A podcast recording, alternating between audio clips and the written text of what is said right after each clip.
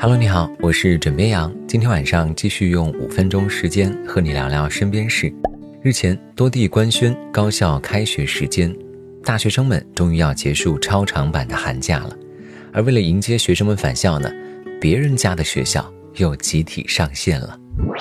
近日，为了迎接学生返校，浙江农林大学后勤集团呢推出了一项服务，组织社管阿姨们为学生们晒被子。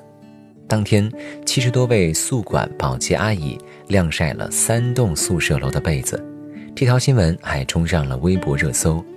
学校表示，有需求的学生可以联系所在公寓的宿管阿姨，阿姨呢会根据学生预约需求，给每条被子做好标记。无独有偶，在西安建筑科技大学，辅导员和宿舍阿姨们从十六号开始，每天坚持为学生晒被子，一天晒了五百多套。据了解，该校区有近一万四千名学生，只要天气允许，学校就会晒下去，直到二十七号学生们返校。其实，为学生贴心提供晒被子服务的学校呢，不在少数。然而，很多同学在高校公众号的评论区下远程求助宿管阿姨，什么帮忙浇下绿植了、邮寄电脑、关窗户，本以为是大家自娱自乐，没想到。真的给安排上了。四月二十三号下午，内蒙古科技大学教师志愿服务团萤火虫项目再次上线，为不能返校的学生提供服务。目前，大量的订单来自邮寄书籍、电脑，也有邮寄衣物和照看绿植的需求。这样的志愿服务活动还将继续下去。除了接单晒被子、代取物品等进行邮寄之外，华东师范大学还准备了防疫小礼包，学生入学之后呢，将在宿舍的桌面上收到学校准备的疫情期间住宿小贴士，像温度计、酒精棉球、口罩等防疫物资也少不了。而像南京邮电大学的辅导员还为同学们手写了一百六十八张专属的姓名书签，作为他们的开学礼物，每一个字都是亲笔，每一个你都是唯一。哎呀，这羡慕的操作一波接一波。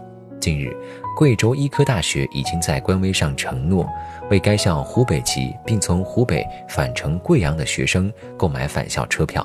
同时，学校还设计了一张车票作为纪念，票上的起点站是湖北，终点站是贵州医科大学。